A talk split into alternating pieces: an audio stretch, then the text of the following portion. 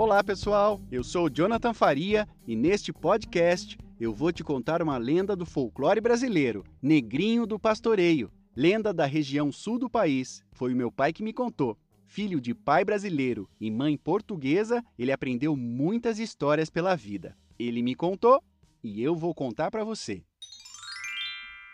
Numa fazenda de um fazendeiro muito rico, lá pelas bandas gaúchas, vivia como escravo um menino que não tinha pai, nem mãe, nem nome. Era chamado de Negrinho apenas.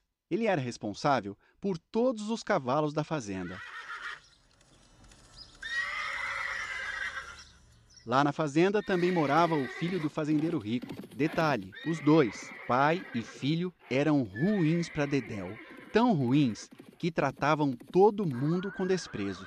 E por causa disso, quando precisavam de alguém para qualquer serviço, ninguém queria atendê-los. Apenas duas coisas deixavam o coração do fazendeiro mole: seu filho e o seu cavalo baio. Para quem não sabe o que é cavalo baio, é um cavalo com pelos amarelados. Pois bem, já o pequeno escravo era tratado com muita ruindade. E olha que o menino cuidava tão bem dos cavalos que não havia motivo algum para ser tão maltratado e até castigado. Mas tinha sim uma coisa que deixava o fazendeiro orgulhoso do negrinho. Era que ele aprendera a cavalgar melhor do que ninguém por toda a imensidão da campina, deixando todos os outros cavaleiros da região no chinelo. Mas o negrinho, apesar de tudo, não se sentia sozinho no mundo, porque ele dizia que era afilhado de Nossa Senhora. Um dia, o fazendeiro bicho ruim conversava na porteira com o fazendeiro vizinho gente boa, este sim, de bom coração. E conversa vai, conversa vem, o bicho ruim se vangloriando de seu cavalo baio e o gente boa elogiando o seu próprio cavalo, o cavalo mouro.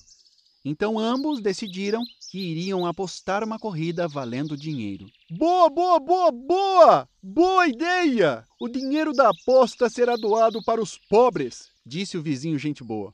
Bah, nada disso! O dinheiro será para quem ganhar a corrida? Eu! respondeu o bicho ruim, convencido de que seu cavalo ganharia. Então fecharam um acordo. Os cavalos Baio e Mouro foram bem preparados, o Negrinho e um cavaleiro que trabalhava para o vizinho Gente Boa montaram. Foi dada a largada. E o negrinho saiu em disparada com o cavalo baio na frente. Era a vitória certa, mas quando estava quase chegando na linha de chegada, o cavalo baio se assustou com alguma coisa. Empinou as patas dianteiras e. caiu sobre o neguinho. Aí o cavalo Mouro passou à frente, cruzou a linha de chegada em primeiro e venceu!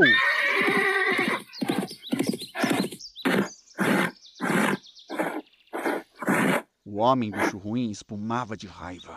Jogou o dinheiro para cima e partiu para sua fazenda.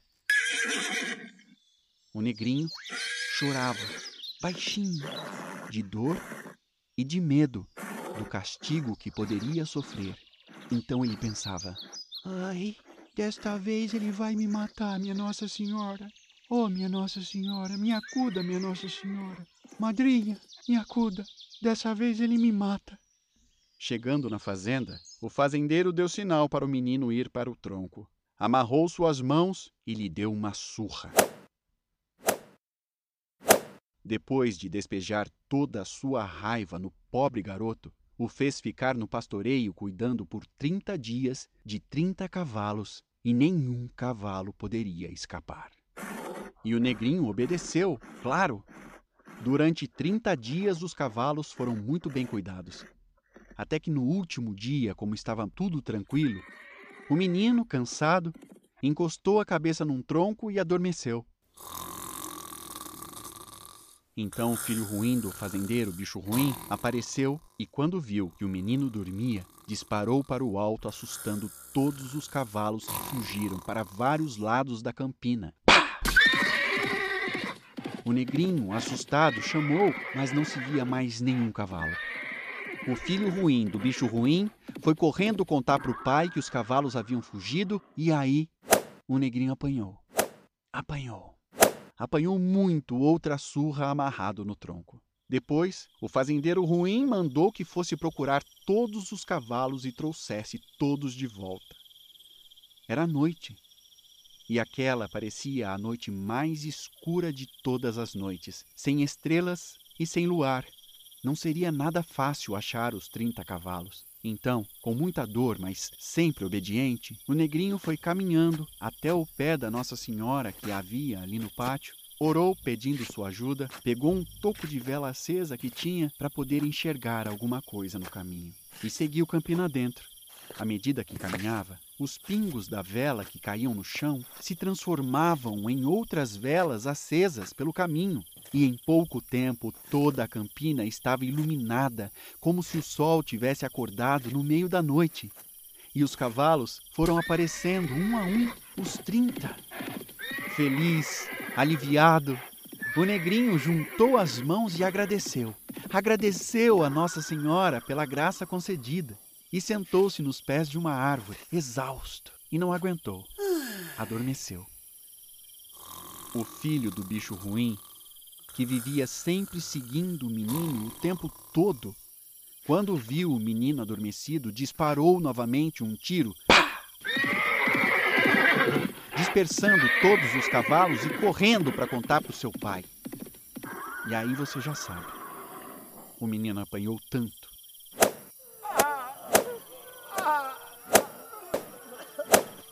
Que suas costas eram só sangue.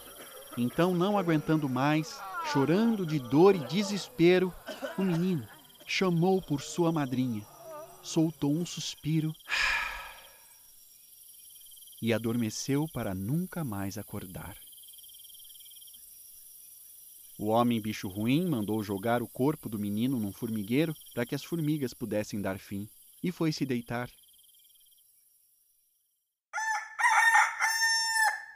O dia estava quase amanhecendo e ele não conseguia dormir. Então se levantou sem que ninguém visse e foi até o formigueiro.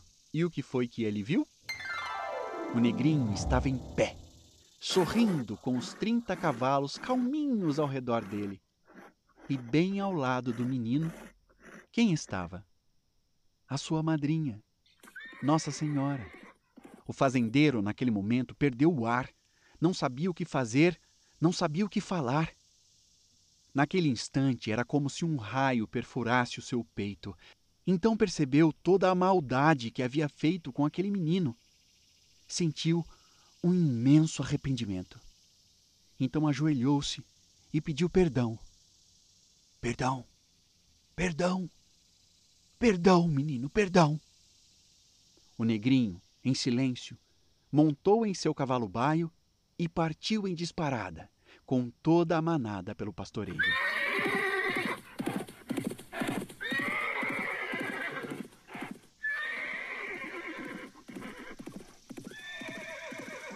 Meu pai conta que ainda é possível ver o negrinho do pastoreio atravessando as campinas, lá para os lados gaúchos, sempre em busca de animais ou objetos perdidos. Diz também que a gauchada, quando perde alguma coisa, pede para o menino encontrar, mas ele só acha e entrega se quem fez o pedido acender uma vela para sua madrinha, a Nossa Senhora.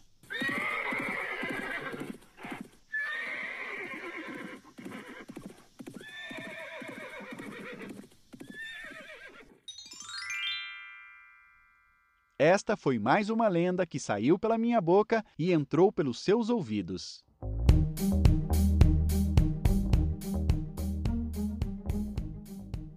Este foi o Johncast de hoje, totalmente produzido por Jonathan Faria, no caso, eu mesmo. Obrigado por me ouvir. Até o próximo!